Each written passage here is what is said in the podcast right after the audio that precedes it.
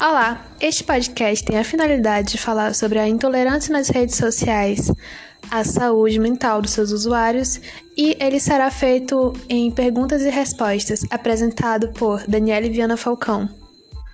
O Brasil está em um estado de retrocesso, mesmo após tantos anos, tanto conhecimento. Bom, é, vamos falar um pouco sobre a mídia.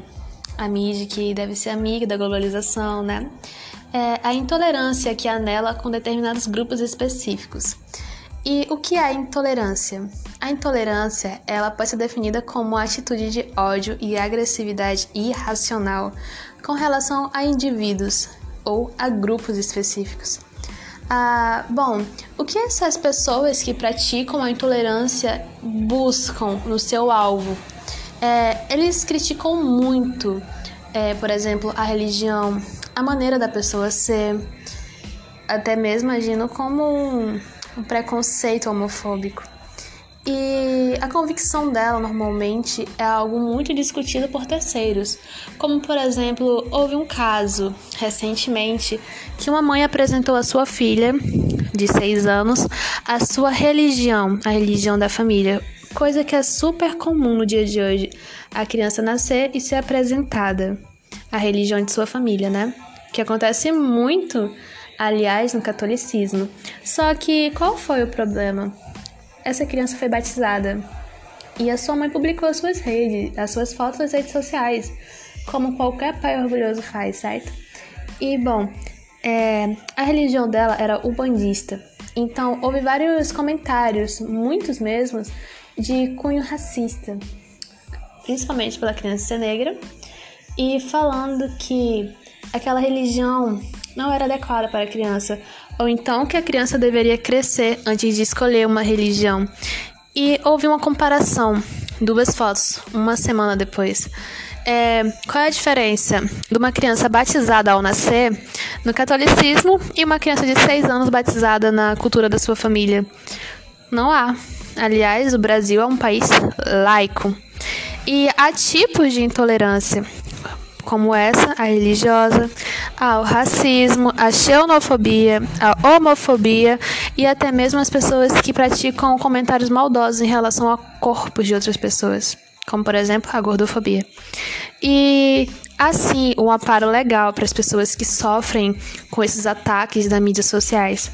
É, a intolerância ela é um crime previsto em lei, pois ela vai contra os objetivos fundamentais da República Federal do Brasil, que é o artigo 3 da Constituição Federal, que promove o bem de todos sem preconceitos de origem, raça, sexo, cor, idade e qualquer outra forma de discriminação. E é crime previsto em lei o racismo, a xenofobia e a intolerância religiosa. E está em tramitação no Congresso Nacional o projeto que criminaliza a homofobia, Vale ressaltar que a homofobia é uma das causas mais recorrentes de morte. E esse grupo em específico, ele sofre muito preconceito, e tanto no, no meio social, quanto no trabalho, quanto no meio familiar. Então, é um povo muito desamparado e é um povo que sofre muito com a intolerância, pois isso afeta muito a sua saúde mental.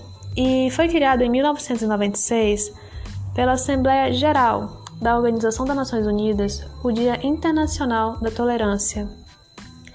E, bom, basicamente esse projeto ele tem o objetivo de promover o bem-estar, o progresso, a liberdade de todos os cidadãos e fomentar também, né, o respeito, a tolerância e o diálogo e cooperação entre todos.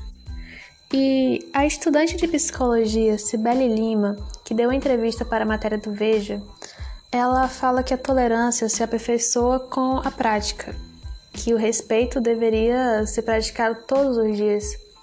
E muitas pessoas consideram a internet uma terra sem lei, pois a intolerância ela se amplificou e chegou a níveis absurdos, onde as pessoas que são homofóbicas pessoas que são racistas. E esse grupo que tem o intuito de descriminalizar outras pessoas, eles encontraram um ambiente considera consideravelmente formidável para eles, né, para suas práticas. E ganharam espaço para seus discursos de ódio, onde se tem um ódio fantasiado de suposto direito de expor a sua opinião. E um caso real e muito grave que teve sobre a intolerância na mídia social foi ano passado de Aline Araújo, no, na zona oeste do Rio de Janeiro, onde ela foi largada pelo seu esposo um dia antes do casamento e ela foi lá, fez a cerimônia, casou consigo mesma e publicou as fotos nas redes sociais. E ela lutava constantemente contra a depressão, o que também publicava nas redes sociais. E ao publicar as fotos do seu casamento unilateral, ela foi muito atacada. Discursos de ódio e muito preconceito. Muitas pessoas julgaram ela de ser, por exemplo, uma pessoa com um gosto diferente do seu marido, uma pessoa homossexual. O que acarretou na sua morte, pois a jovem se jogou do nono andar do seu prédio e morreu.